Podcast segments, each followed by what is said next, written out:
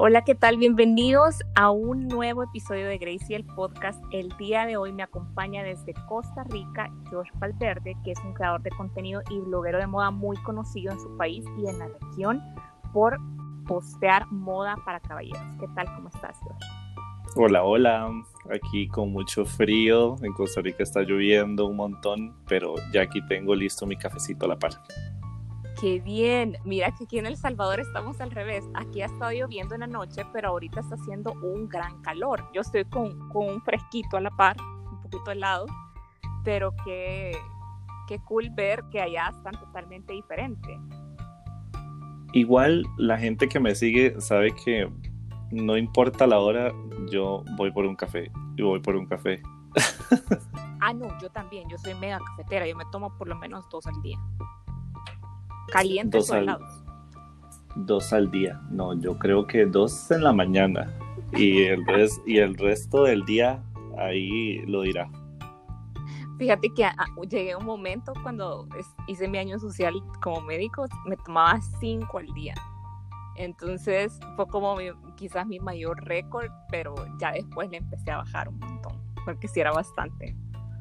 Eso, eso pasa dependiendo de la actividad que estés haciendo, porque, por ejemplo, cuando yo estoy sentado frente al computador y tal vez termino el lunch, yo digo, ok, ay no, pero quiero ir con cafecito. Entonces, no importa, es la una de la tarde, dos de la tarde y me hago un cafecito. O ya tal vez en, en, mi casa, porque con todo esto de la pandemia, claramente estamos todos encerrados trabajando desde casa. Entonces mi mamá ya después dice, ay, voy a hacer un café. ok, va otro cafecito. Y en eso, eh, creo que en eso paso todo el día. Pero sabes que es que en Costa Rica, eh, por lo menos en San José, es mucho más fresco que acá en El Salvador.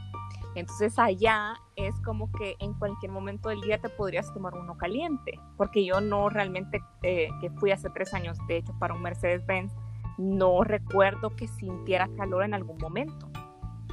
Claro, no, y yo vivo en una provincia en Cartago que le decían la provincia de las brumas, porque aquí siempre decía, ah, vamos para Cartago, entonces lleve suéter, lleve abrigo, lleve bufanda, lleve gorrito. Y sí, aquí es súper fresco. El clima ahorita, por tanto cambio que hay en el planeta, se ha vuelto un poco loco, entonces sí. Eh, aquí hay que abrir la ventana, ver el cielo, ok, hoy está haciendo sol, pero tal vez ya a la hora ya está lloviendo y ya se pone fresco y es, es todo un tema. Vivir en Costa Rica es impredecible el clima. Sí, mira, la verdad que hace tres años, porque ya tengo ratos de no ir a tu país, y que recuerdo que te vi en ese mismo evento, pues que era de moda y todo, porque obviamente había blogueros de, creo que de varios lados de la región. Y sola del país solamente había ido yo y otra chica que estaba viviendo en Guate con su línea de bolsos, pero ella fue más por la parte del showroom. Pero me sorprendió ver cómo en Costa Rica está tan elevado la parte de moda y tan elevada la parte de los diseñadores locales y el empuje que le dan a la, a la moda local. Pues.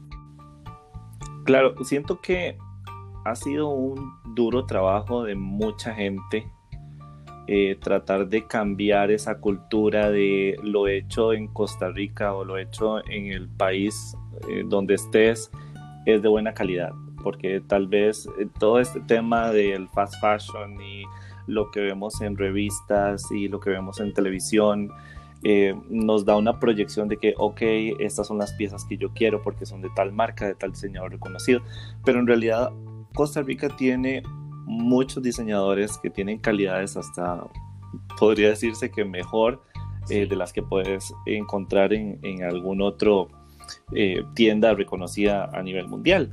Y es lo que una persona como yo y como otros influencers y medios de aquí de Costa Rica han estado tratando de cambiar para que la gente se convenza de que, de que la moda latinoamericana existe, de que la moda latinoamericana es de alta calidad, que podés vestir súper bien, que tenés talles perfectos, costuras bien hechas, materiales de primera calidad. Entonces es como un trabajo que, que va enrolado.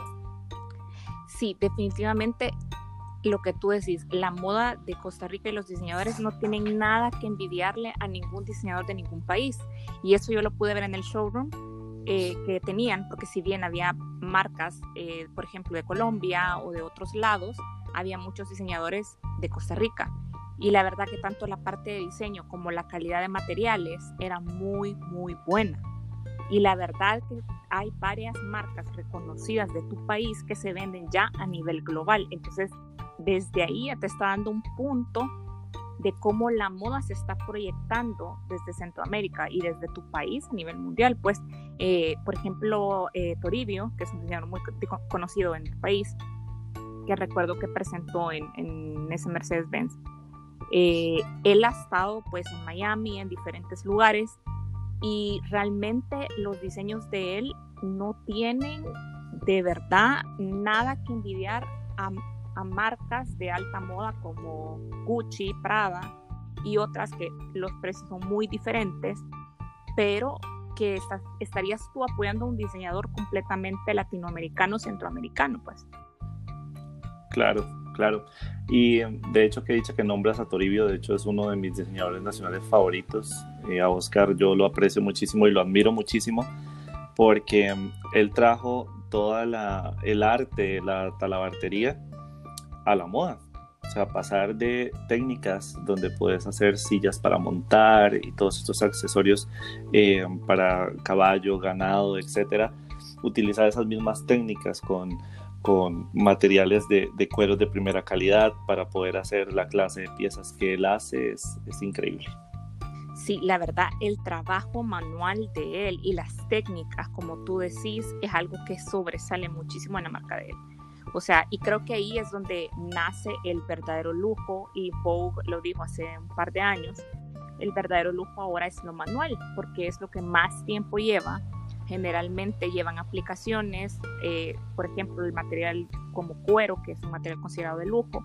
Entonces, muchas de esas piezas obviamente van a valer más, no solo por el trabajo manual, sino también por el tipo de, de material que estás usando. Pero hablando ya de moda nacional, ¿cómo sentís tú en tu país que los influenciadores tienen mucho que ver en el repunte de la moda y de los diseñadores locales? Creo que tenemos mucho que ver cuando nuestro contenido es totalmente sincero.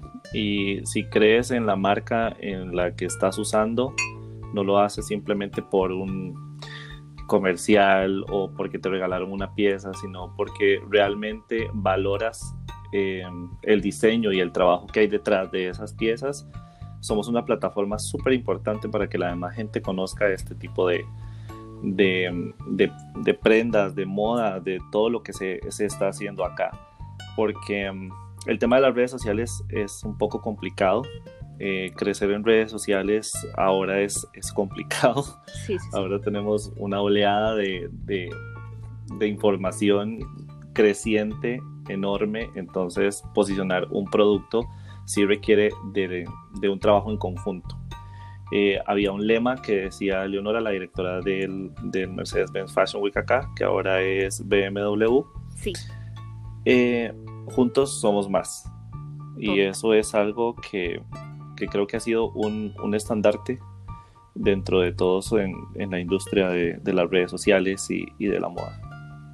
Y qué bueno que tocas el punto de, que ahora ya la semana de la moda ya no va a ser Mercedes-Benz, sino BMW, o sea, cambia de franquicia, como es el New Fashion Week, que ya no es Mercedes, sino que siempre es BMW ahora el patrocinador. Y me encanta que mencionaras a Leonora, porque ella es el ejemplo perfecto de embajadora y de, y, o sea, yo sé que ella no se dedica solamente a crear contenido, sino que es una mujer de negocios pero ella es el perfecto ejemplo de cómo poder elevar la moda local.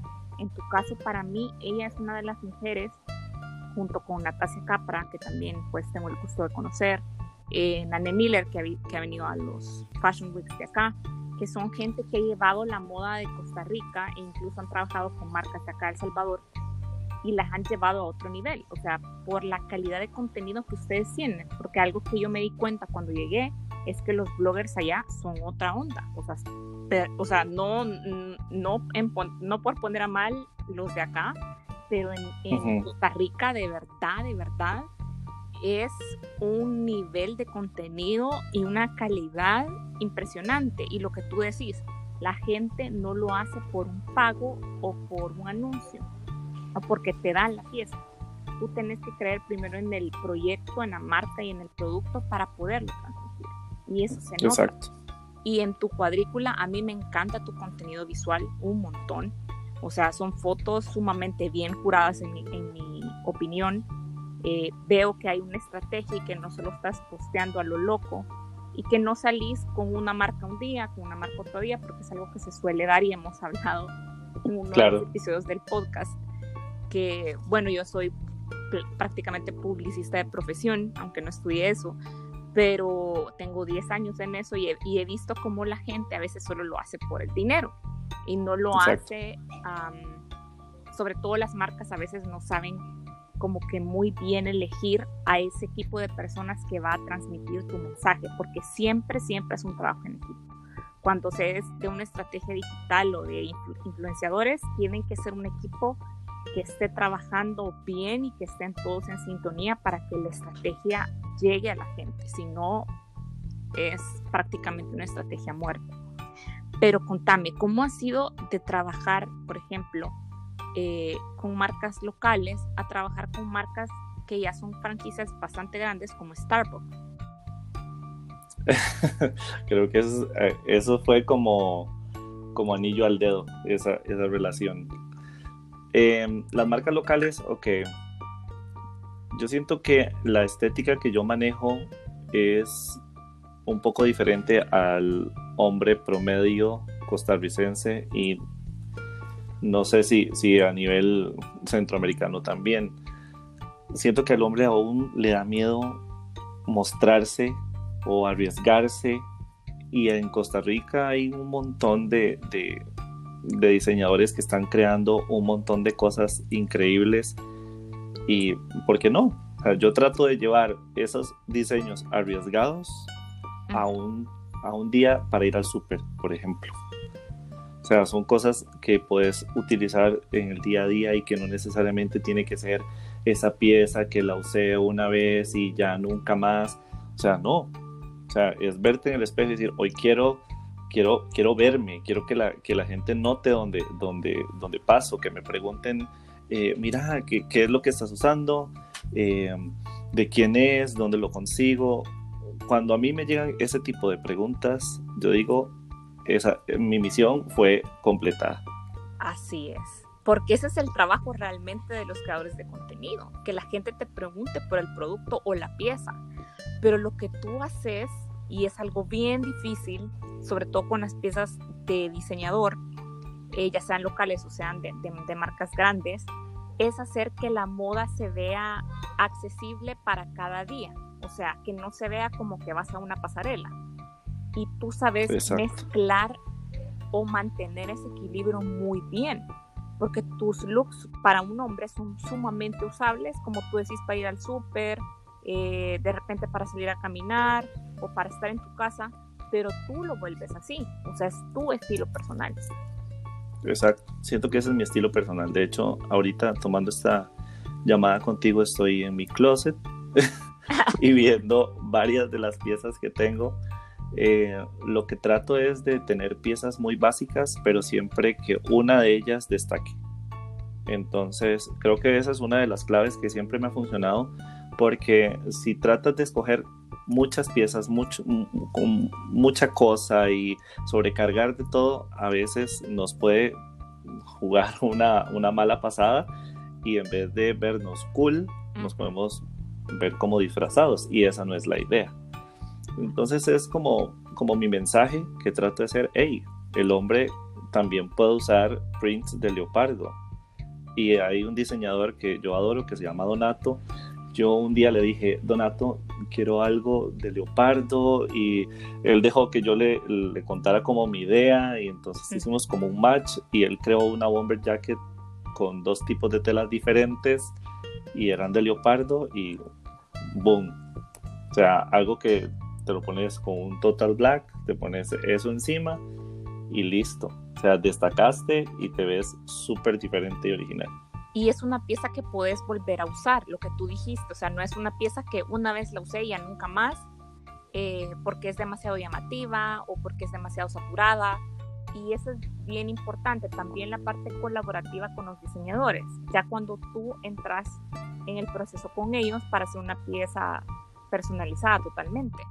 Exacto, exacto, y, y me gusta mucho eh, tener ese tipo de relación con, con los diseñadores. Eh, Donato es uno de ellos, eh, Cari, la creadora de Agua Dulce, es, otra que adoro y tiene ideas increíbles para hacer de una simple chaqueta de denim una pieza que al final se convierte arte. Eh, hay un, un, chico que lo colabora que se llama Byron, que es el que hace dibujos en la parte de atrás de las chaquetas o de jeans cuando quieren personalizarlo.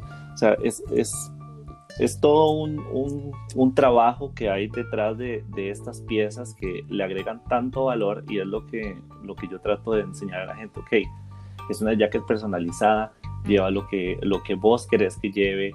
Eh, si quieres un mensaje, si quieres, no sé, de hecho, tengo una, una, un chaleco de denim de agua dulce que en una esquina en la espalda tiene el emoji del zorrito. Ah. Y ese representa a mi sobrino, ah, porque um, le decimos zorrito y, y, ahí está. Entonces, es una pieza que tiene, aparte de que me gusta cómo, cómo se ve, tiene un valor sentimental.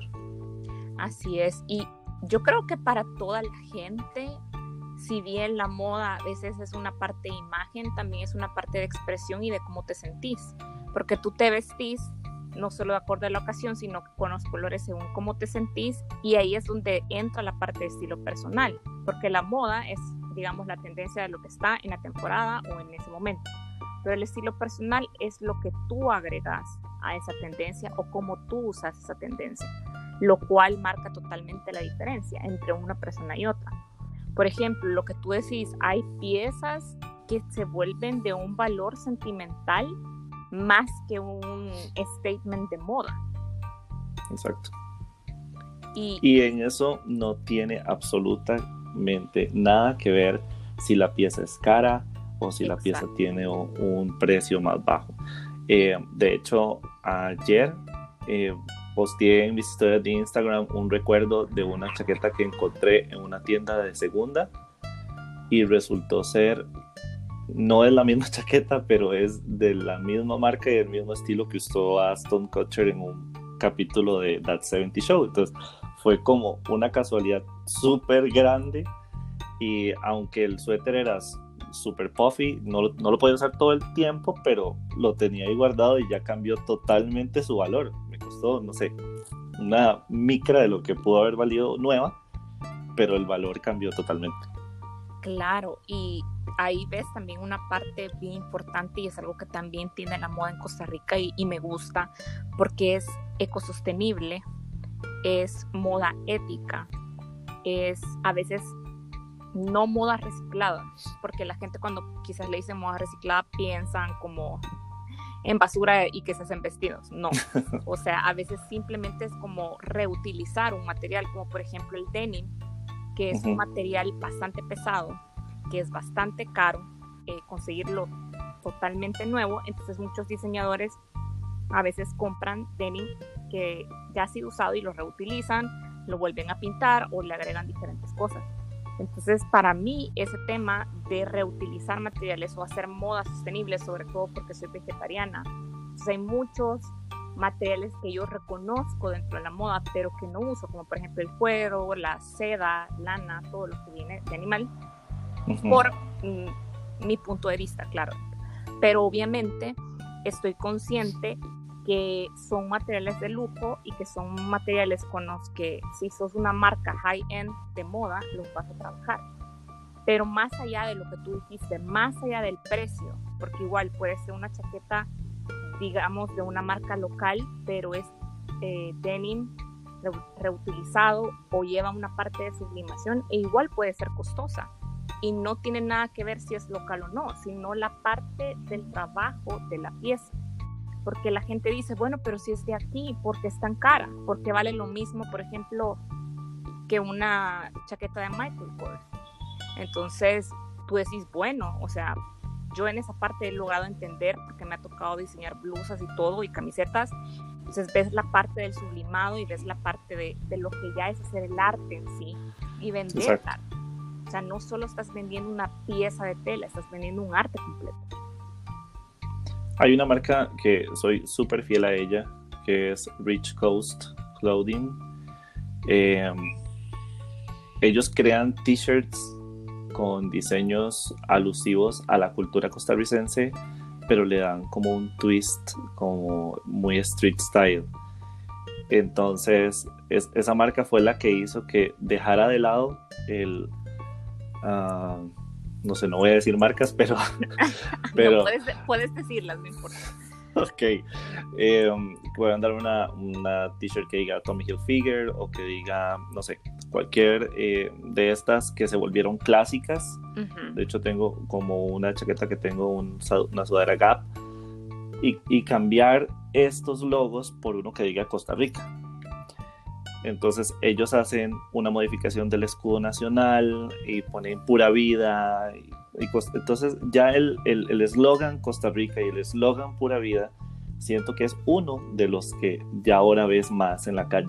O sea, no sé si, si, si es algo cultural o generacional, pero ahora veo más el que la gente esté orgullosa de andar algo que diga Costa Rica en, en, en su ropa de, del día a día o o ay, se mudaron para una fiesta y usaron la, camiseta que, no sé, de esta marca que dice Costa Rica.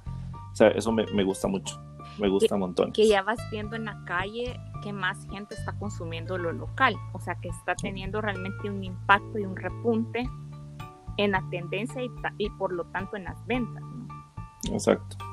Pero una cosa solo para corroborar, porque siempre pura vida yo creo que si lo traduciéramos al, al, lenguaje salvadoreño, al modismo salvadoreño, sería como el que chivo para nosotros. Exacto. Entonces, pero como por qué pura vida, o sea, siempre he tenido, o sea, ¿de dónde nació esa frase? ¿Quién la dijo? ¿O fue como que chivo que nadie sabe quién la inventó? Simplemente todo el mundo lo dice.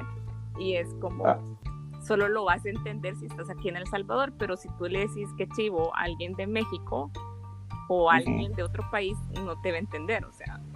En cambio, Pura Vida sí es como bien popular a nivel internacional, incluso hay una, una marca de brazaletes que se llama Pura Vida Bracelets, que, es, que está basada en California, está en California, pero es el concepto de Costa Rica totalmente el pura vida se ha hecho tan popular porque lo puedes usar en cualquier tipo de conversación.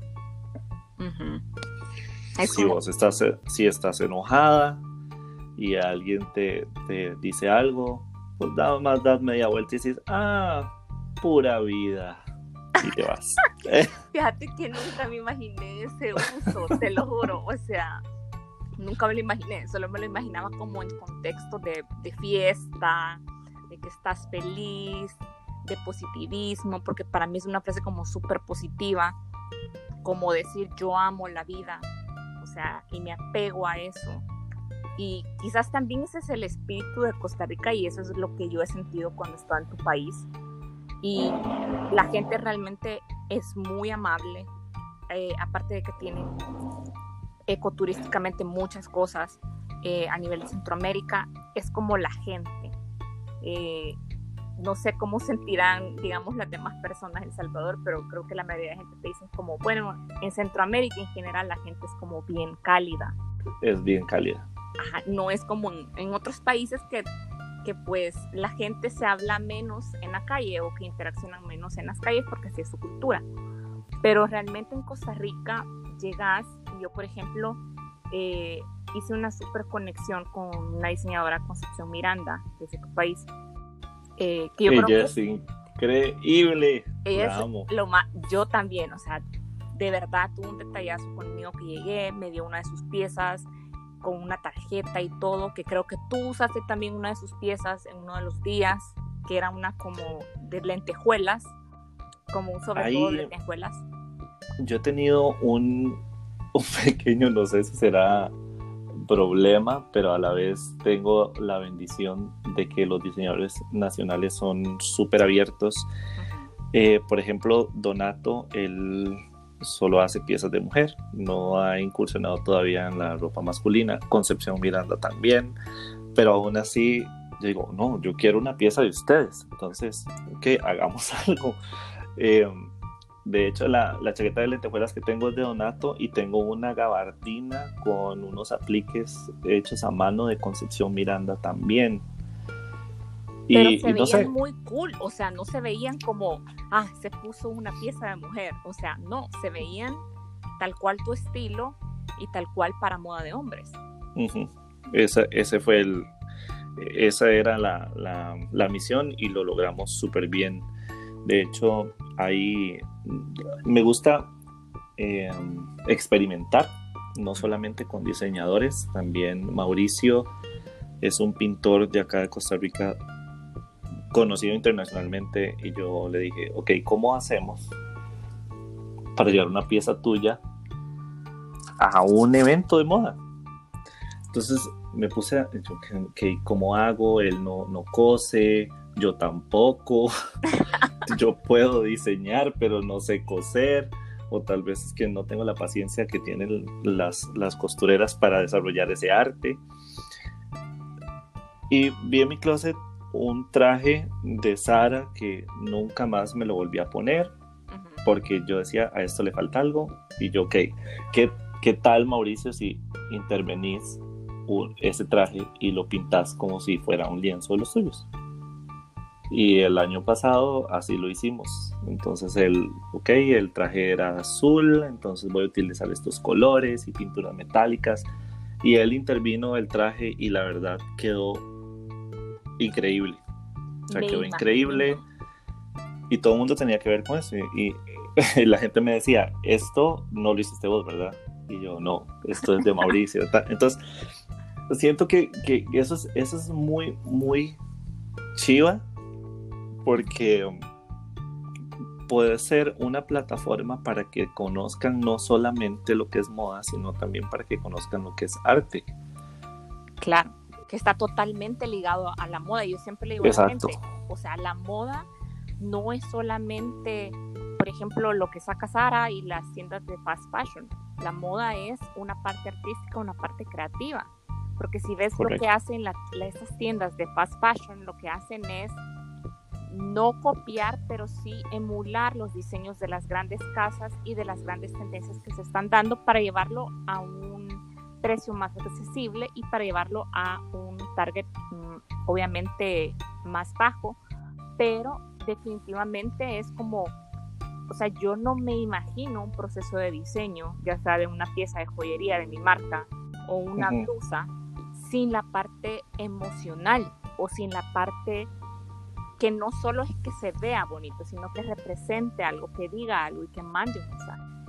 Exacto. Yo, hay muchas piezas que yo trato de intervenirlas con em, regalos o, detalles que ha tenido algún diseñador. El otro día tenía una chaqueta que igual había comprado en una tienda de estas de fast fashion y era de denim y era de esas que son todas rotas por todo lado. Entonces eh, la parte de la espalda tenía como un, un agujero bastante grande y yo ahí tengo que hacer algo. Y hay una diseñadora un par de hermanas que son diseñadoras que ellas hacen eh, pañoletas de seda eh, pintadas con a mano y se llama Ananá y ellas me regalaron una. Yo me encanta eh, era alusiva al al leopardo y tenía mucho bosque y los colores eran muy muy muy lindos pero yo dije ok el diseño está increíble pero si yo lo pongo en el cuello no van a ver qué es lo que hay en esta pañoleta. Exacto. Entonces, adivina, ahora es la parte trasera de mi chaqueta de denim. Y sabes que se, me, me la imagino porque literalmente cuando la gente me dice las cosas me voy imaginando todo y siento que se ha de ver muy cool porque es como enmarcar, como enmarcar un canvas o como enmarcar obviamente una pintura, literalmente. Exacto. Eh, Entonces, es, son cosas que, perdón, eh, Grace, son cosas que tal vez yo hago para enseñar a la gente, no te deshagas de las cosas tan rápidamente, trata de darles una segunda oportunidad, eh, si no lo puedes hacer, tú busca ayuda, pero todas las piezas que uno tiene en, en, el closet siento que tienen potencial para un segundo uso. Sí. Y es solo de utilizar la imaginación. Sí, incluso piezas que, por ejemplo, yo a veces digo, hey, estos jeans de hace casi 10 años todavía me quedan. Y es como que es buen denim. Y a veces, aunque lo, los ocupo para estar en mi casa, pero yo digo, esto lo podría usar para salir todavía.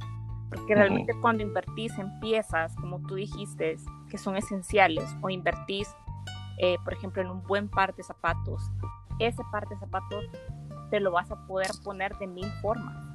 O sea, o si invertiste en una cartera, eh, ya sea local o, o, de una franquicia, esa cartera la vas a poder ocupar de mil formas. O sea, no hay que cerrarse de, ay no, ya, ya muchas veces me puse esto, porque yo soy del tipo de gente que si a mí me gusta algo, yo lo ocupo un montón, a mí no me importa. o sea, sí, aunque yo soy igual. aburre con lo mismo, pero es como, bueno, es mío, o sea, me lo voy a poner, no me importa.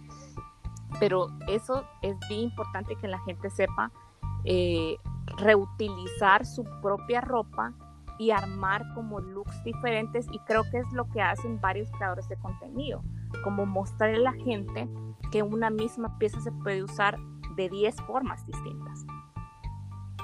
Claro, yo tengo una de mis mejores amigas que también es creadora de contenido, que es Carla Cano, que eh, su conozco, Instagram es fabulous, fabulous. Eh, a ser. Exacto. Ella es increíble. De hecho, eh, tiene ropa súper diferente, súper interesante. Y o sea, ella dice, ok, hoy quiero sentirme cómoda en la casa y tal vez tiene una salida de baño que es una túnica grande, ok, va túnica, arriba acá, tacones, un bolso, collar, ya la puedo usar hasta para ir a cenar con mis amigos. Sí. Ella y yo hacemos mucho clic en eso, porque empezamos a inventar, ok, esto es, sí, puede ser un saco, pero ¿qué pasa si yo utilizo un saco con esta otra cosa y entonces ya no es tan formal, sino que ahora ya puedo ir a una discoteca con esto, cuando se podía hacerlo? Es que Pero... es como una parte totalmente ya de styling, de estilismo que la persona desarrolla o los creadores de contenido de moda desarrollan lo personal. Si bien va con la tendencia y con, con tu lugar, eh, se ve que sos tú y que nadie más está con ese estilo. Y eso es lo que te hace destacar al final. Gracias, sí, en realidad es, es, son cosas que me han dicho y la verdad es que sigo fiel a mi estilo muchas veces y creo que le ha pasado a muchos el, el tener esos periodos de falta de inspiración y quieres cambiarlo todo, pero al final terminas dándote cuenta que tu estilo es, es tu estilo y es lo que te define y lo que te representa ante las demás personas. Entonces, eso también la gente tiene que buscarlo. ¿Cuál es tu estilo personal? Te pueden gustar N cantidad de piezas que hay que ser sincero con uno mismo y decir, ok, esta, esta, esta pieza son las que me, las que me quedan bien, me hacen sentir bien, porque a veces la gente tal vez usa cosas porque fulanita la compró y yo quiero una igual, pero no te sentís vos. Y eso es regla número uno. Si vas a usar cualquier prenda, siéntete vos, siéntete cómodo. Eso es regla número uno de, de, de cuando vas a comprar o vestir o lo que sea y se ve cuando la persona no está cómoda con la pieza y no, no puedes interactuar con la misma seguridad que cuando andas algo que sentís que te queda bien, que te talla bien, porque para mí el fit es lo más importante quizás de la pieza, porque puede ser algo lindísimo, pero si no te talla bien y no te sentís bien, no, no actúas y no interactúas ni te moves como te moverías de otra manera.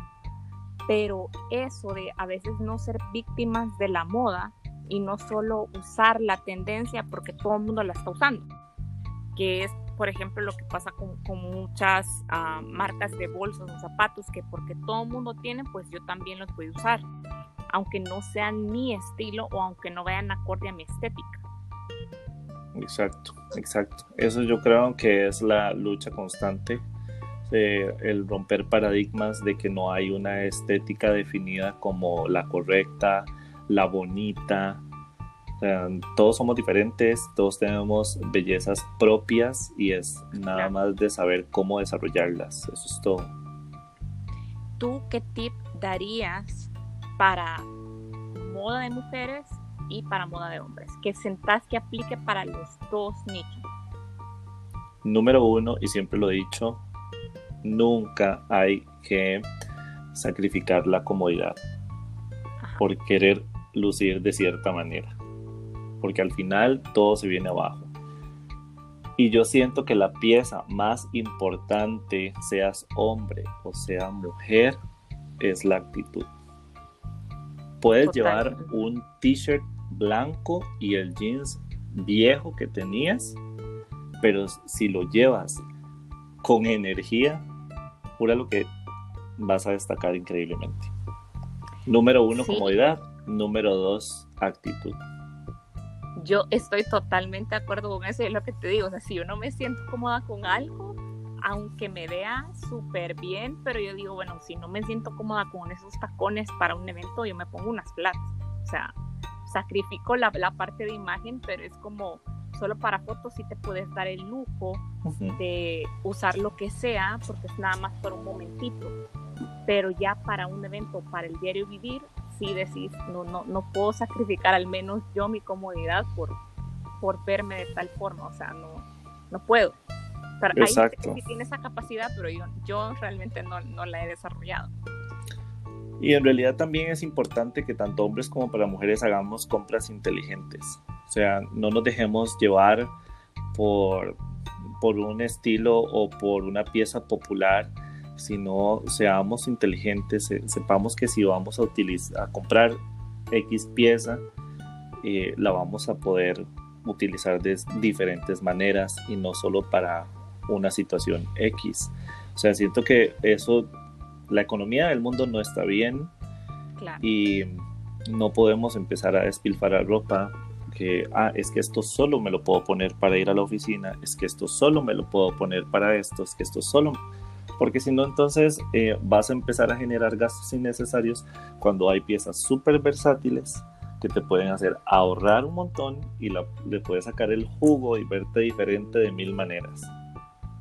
Ese es un buen tip y sobre todo ahorita que la gente que está en cuarentena y que están haciendo home office o pasan más tiempo en su casa pueden tomarse el tiempo de abrir el closet, sacar toda la ropa, ver que pueden reutilizar, ver lo que tú decís, qué piezas a veces puedes intervenir, incluso uno mismo con parches de esos que se pegan con la plancha o con aplicaciones que puedes comprar en internet.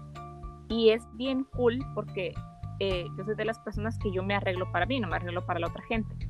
Eh, o sea, yo puedo estar, ahorita estoy grabando y ahorita ando base, máscara de pestañas, labial, o sea, o, sea, no nos estamos viendo eh, y obviamente no voy a salir de mi casa, pero si tengo home office, yo me arreglo normal. O sea, porque no, no siento que entro en el modo trabajo a menos que me cambie. Exacto. Entonces siento que la gente también es importante que aunque estén haciendo home office y sobre todo se hacen como eh, meeting vía Zoom o FaceTime, también pues estén arreglados, no salgan en, en pijama, ¿verdad? O sea, ante todo mantener eh, una imagen de cierta manera profesional y presentable, porque es bien importante, independientemente del área en la que tú trabajes, pero sobre todo si trabajas en áreas de mercadeo, moda, publicidad, creo que es muy importante mantener cierta imagen. Claro, ¿no? y, y en estos tiempos es súper importante no dejar atrás nuestra, nuestra rutina que estábamos acostumbrados a levantarnos, a hacer un poco de ejercicio, eh, comer bien, darnos un baño temprano, arreglarnos antes de, sentarnos a trabajar. Esto puede cambiar totalmente nuestro día, totalmente. El cuidado que sí teníamos las, las cremas de noche, que las de día. O sea, todos estos chineos que nos dábamos siempre para salir, aunque estemos en la casa, hay que seguir esa rutina por nosotros mismos, por sentirnos bien, por agarrar nuevos aires todos los días, porque a veces se vuelve un poco monótono y ese tipo de cosas pueden cambiarlo todo. No, y sabes que es bien chistoso porque ahora que he estado en la casa, es como que ahora tengo tiempo de ponerme las mascarillas de esas de 15 mm. minutos, 20 minutos, o ponerme las cremas de la noche, porque a veces no me quedaba tiempo y menos la, a veces ni la del día. Entonces, ahora que están en la casa, aprovechen para el autocuidado, que no solo es por la parte psicológica, sino que también les puede ayudar a verse mejor, aunque no los esté viendo nadie, solo los esté viendo su familia y la gente con la que están en la casa. Exacto. Pero es, es eso, o sea, no arreglarse para la otra gente, sino arreglarse primero para ustedes mismos. Exacto.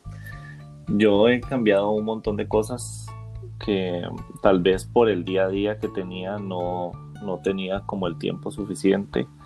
Uh, aquí en Costa Rica ahora hay un movimiento que es hashtag Team Señora. y creo que ya entré en, en, en, ese movimiento al 100% con este tema de las plantas que se hizo súper popular.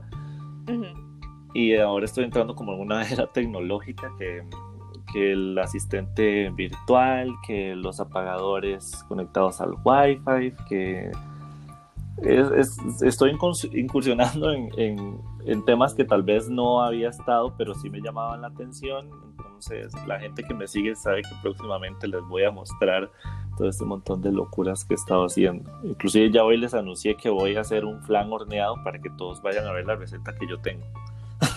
wow, o sea, eso sí es, es bastante amplio el contenido porque te pasas de la moda también al estilo de vida, lo cual es para mí íntimamente relacionado. Eh, sí. Yo no me considero tanto solo bloguera de moda porque hablo de un montón de temas en el blog, pero también pongo de comida, sobre todo comida vegetariana o vegana.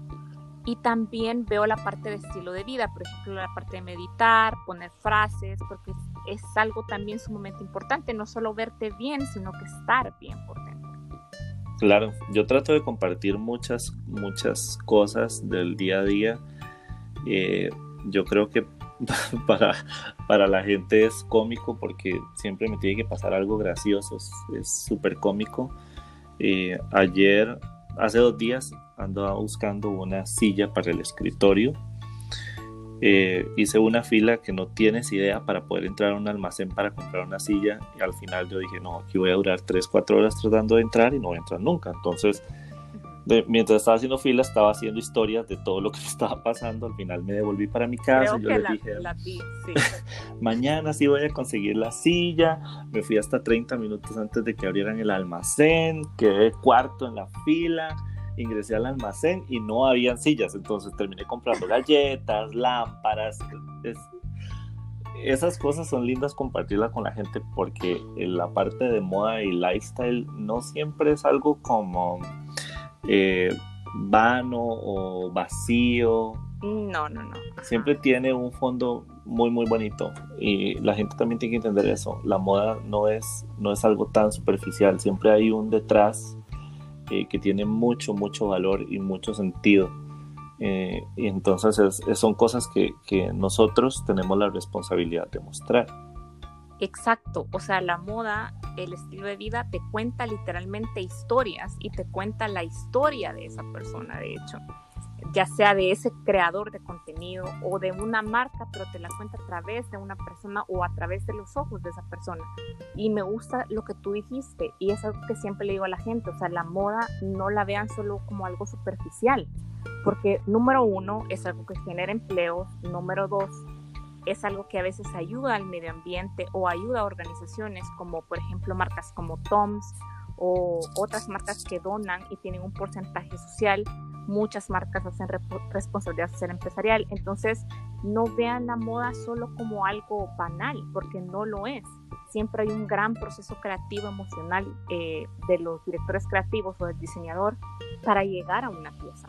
O sea, es algo que, que realmente para mí siempre va a ser arte cuando se trata de, de moda de diseñadores o marcas locales y que siempre te cuenta una historia importante y relevante ya sea para la persona y qué es algo que quiere poner afuera a través de una camiseta, a través de un par de zapatos, a través de una cartera, etc.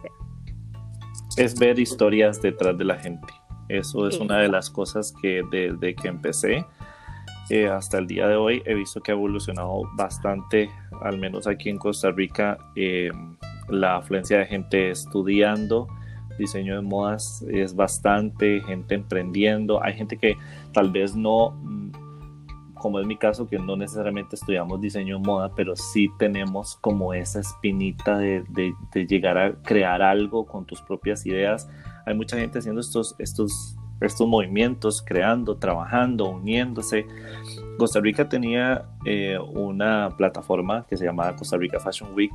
Tal vez el formato no era no evolucionó como debía evolucionar. Ahora ya tiene otras, otro equipo de trabajo y le están dando un giro totalmente eh, grande. Están trabajando súper bien. De hecho, van a tener eh, su primer evento 100% virtual, pero ya hay un montón de gente, de emprendedores y de diseñadores este, que vienen eh, saliendo o terminando de estudiar o que ya dicen, ok, ya me voy a lanzar y este tipo de plataformas también están apoyando a esta gente. Entonces, Costa Rica va a tener mucho talento en un futuro, ya se está forjando eh, y creo que es responsabilidad de nosotros poder ayudarles, darle la mano, como dije anteriormente, el lema de Juntos Somos Más tiene que darse al 100% indiferentemente si yo hago bolsos y vos haces bolsos, podemos unirnos, podemos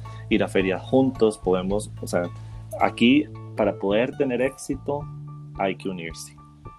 Sí, y es una frase y, que esa es bien universalmente conocida, si quieres, quieres llegar rápido, llega solo, si quieres llegar lejos, irte con alguien. Eh, porque yo soy de las personas que sí creo en la parte colaborativa, creo que vivimos en un mundo de colaboraciones, porque si bien hay algunas cosas que obviamente eh, se pueden pagar o se pueden trabajar de, otra, de, otro formato, lo que tú decís, o sea, tener una plataforma y apoyar esas plataformas locales que lanzan diseñadores emergentes es de cierta forma contribuir directamente a la economía de tu país, porque si esos diseñadores continúan, eventualmente van a crear empleo y van a tener un impacto dentro de la economía del país. Esa es para mí la importancia de las plataformas que no solo son, por ejemplo, el Fashion Week en Costa Rica, el principal, que ya son diseñadores establecidos, internacionales, y que tienen una parte para diseñadores emergentes, que casi siempre son de universidades como Veritas, eh, o universidad creativa, pero realmente eh, apoyar esa parte emergente, porque los diseñadores son los que necesitan el apoyo. Los establecidos, pues sí, apóyalo siempre, pero, pero los que van saliendo son los que tienen que irlos casi que empujando, porque van a necesitar un capital para producir, van a necesitar contratar personas, van a necesitar eh, creadores de contenido, blogueros de moda que pongan sus diseños, que los pongan en esa vitrina que es Instagram y queden a conocer tu trabajo. Exacto, exacto. Siento que hay, hay áreas de mejora dentro de la sociedad costarricense. Eh, muchas veces, y mal hecho, tratamos, como decimos aquí, de echarle tierra al trabajo de los demás. Y eso siempre está mal. Y yo soy una de, las primeras que, personas que trato de señalar ese tipo de, de injusticias porque no me gustan. O sea, aquí la verdad nadie nace ni aprendido ni con el éxito en la bolsa. Todos tenemos que, trabajarlo para poder darnos a conocer y nadie tiene el derecho como de estropear el trabajo de los demás. Entonces, eh, inclusive hasta con este tema de las mascarillas, hay una diseñadora Jessica que ella creó una, una mascarilla que las mujeres la pueden usar inclusive como si fuera eh, un, tocado, una estola o, o un pañuelo en el cuello para darle totalmente un estilo diferente. Y sin más, hay gente que ya se puso a copiarlo y bueno, eso siempre se va a dar. Pero, pero igual no hay que dejar de apoyar. Entonces, pues, yo siento que eso se puede dar en cualquier sociedad, la verdad. Y todos, no importa dónde estemos, tenemos que detener esto y más bien convertirlo en un apoyo en una lucha juntos y no en una guerra de ver quién llega a dónde.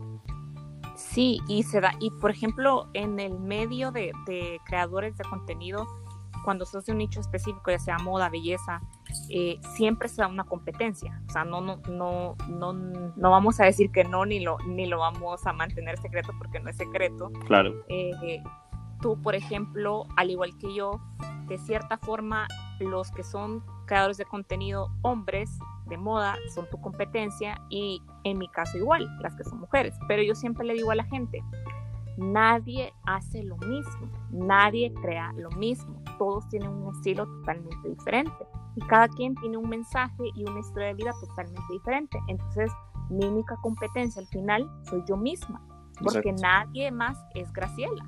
Entonces, aunque las otras chicas pues estén, eh, aquí hay una bloguera muy conocida que está muy establecida, que tiene más años, entonces también eso mismo es lo que te va dando la credibilidad y todo. O sea, no es de un día para otro, tenés que hacer un piso, tenés que hacer un trabajo y lo que tú decís, nadie nace aprendido, o sea, nadie nace con el éxito de un día para otro y es simplemente ir perseverando, ir mejorando e ir tratando también de ayudar con tu plataforma. Correcto, hay que creérsela. Siempre lo he dicho, hay que creérsela. Em, yo eh, en reuniones de amigos se los he dicho. Yo no soy el típico eh, chico que sale ahora en, TikTok, que hay un montón de TikToks de, de, gente, entre comillas, muy linda y no hacen nada, nada más que los vean. Yo no, yo no soy ese tipo de hombre, no tengo el megacuerpo, pero... Ni yo. Pero soy yo. Y entonces, si ellos pueden usar ciertas camisetas, yo creo que yo también, y yo puedo hacer la que se vea bien. Entonces, no hay que dejarse abrumar porque no sos como la gente que ves en las revistas, en algunas redes sociales. Aquí hay que creérsela. Hay que creérsela, sea lo que sea que hagas. Si vos estás haciendo diseños de trajes de baño o si vas a diseñar solo t-shirts, créasela y cree las t-shirts más lindas que, que, que, existen y listo. Total. O sea, creo que eh, hay gente, y me ha pasado, he conocido emprendedores o gente con mucho talento, pero que no se la creen. Y yo digo, Dios mío, yo no tengo quizás ni la mitad del talento de estas personas, pero yo trato de creérmela y de mantenerme motivada. Entonces es bien importante que la gente reconozca su talento y se apoyen a ellos mismos, porque cómo, cómo es que a veces se nos hace más fácil apoyar a alguien de afuera que apoyarnos a nosotros mismos en nuestros propios proyectos o en nuestras propias habilidades. Exacto es como, no sé, la gente a veces eh, cree que, que usando cosas de afuera se ven cool, pero si usas cosas de tu propio país es como, ah, y en realidad es todo lo contrario. Exacto. Josh, hay una pregunta que se la he hecho a todos casi en, en, en esta primera temporada de, del podcast. Un deseo un único deseo, ¿qué pedirías? Uf, uno. Vamos a ver. Y no puedes pedir el deseo de pedir más deseos. ok, sin trampas entonces. Ah, vamos a ver. Yo creo que pediría vida. Sí, más vida, más tiempo el tiempo va demasiado rápido, los años pasan demasiado rápido. Y hay muchas cosas que, que yo quiero hacer y a veces siento que voy muy lento y no me va a dar tiempo. Yo sé que es como, como un error decirlo porque no hay un tiempo exacto para que uno realice todas las cosas. No, Así es. No está como estipulado que a tal edad tienes que hacer tal cosa, a tal edad otra pero sí pediría más tiempo, pediría como, como más, más tiempo para desarrollarme, más tiempo para disfrutar eh, de mi familia, de mis sobrinos, de, de mis amigos, de las cosas que pasan. O sea, yo creo que todo este tema de la pandemia y esto me ha hecho mucho valorar el tiempo, el tiempo que he gastado, el tiempo que gasta la gente tal vez en el tráfico, el tiempo que gasta la gente enojándose. Sí. Eh, pediría más tiempo.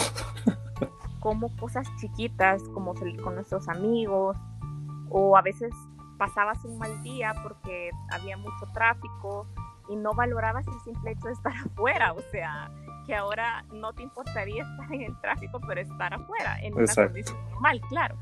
Entonces, eh, creo que a todos la, la, pandemia y la cuarentena nos ha hecho pensar de manera diferente y valorar las pequeñas cosas de la vida que a veces no son nada pequeñas y que como tú decís, a veces sentís que la vida va tan rápido, o sea, ya vamos a medio año y es como, siento que no he hecho nada todavía, o sea, es como, es raro, pero lo que tú decís, no hay un tiempo establecido que a tal edad tenés que tener estos logros Creo que nunca es tarde para, para volver a empezar o para tener logros diferentes. Creo que eso depende mucho de la persona. Y de verdad te quiero agradecer muchísimo por el tiempo que te has tomado hoy para platicar conmigo desde Costa Rica remoto. Y espero en algún momento de este año, pues cuando las cosas mejoren, estar por ahí. Claro, para mí ha sido demasiado lindo, cambió totalmente mi día este, hablar de todas estas cosas me apasiona muchísimo, muchísimo. Y con alguien como vos que eh, siente la misma pasión que, que mí es, es, increíble. Es demasiado bonito. De hecho, mira, ya llevamos una hora y, y la verdad a mí se me hizo como, como nada. Sí, pero no, demasiadas gracias y ya sabes que en Costa Rica te las puertas abiertas. Sí, tengo que conocer tu provincia o región porque yo solo conozco San José nada más. Aquí te eh, puedo pues llevar a comer cosas deliciosas. Genial, pero tienen que ser vegetarianas o veganas. Vegetarianas, vegetarianas. Decinos, Josh, cómo te pueden encontrar en redes sociales para que te sigan. Pueden encontrar en redes, me pueden encontrar como Cool Trend. Y a veces la gente me pregunta, ok, pero ¿por qué si vos te llamas Josh? Y en realidad es que no quise ser algo como al principio de, de, todo este viaje. Yo quería hacer un blog de incógnito. Yo no quería que la gente se diera cuenta que era yo. Pero una linda fotógrafa me dijo, hey, no, tómate fotos para que la gente vea quién, eres y para que se identifique más contigo. Y yo creo que, que eh, tenía toda la razón, la conexión que he hecho con la gente, lo que me ha gustado. Así que me pueden encontrar como Cool Trend en cualquier red social. Eso es eh, muy bonito lo que acabas de decir. O sea, la gente necesita ver gente con la que se puede identificar. O sea, porque si tú solo ves fotos de cosas, no tienen el mismo impacto ni en vistas, ni en likes, ni en nada. Y sobre todo la gente no está viendo quién está detrás de todo eso. Correcto, correcto. Esa conexión para que eh, detrás de todo esto hay alguien como vos, como yo, como cualquier otra persona que el día del día va al súper, se enferma, eh, la pasa a veces no tan bien, y que somos personas normales y es algo que siempre le digo a la gente, o sea, todos, todos son personas normales, aunque vean la cuadrícula como la vean. Exacto. Eh, o sea, yo realmente nunca, y lo digo, nunca me considero una persona famosa o lo que sea, me considero una persona totalmente normal, sobre todo porque mi ámbito de estudio es algo que nada que ver. Entonces, eh, Josh, desde aquí, desde El Salvador, te mandamos un millón de abrazos, un millón de éxitos en todo lo que se venga. Esperamos que sigas creciendo en, lo de la moda, porque realmente nunca hay un límite, el límite se lo pone uno. Y pues espero que nos podamos ver en algún momento este año. Gracias, Grace. Y un saludo a todos los que te escuchan. La verdad es increíble todo lo que haces. Te admiro muchísimo y desde aquí te mando un abrazote y un besote. Gracias. Nos despedimos hasta el próximo capítulo. Este fue Gracie el Podcast. Chao.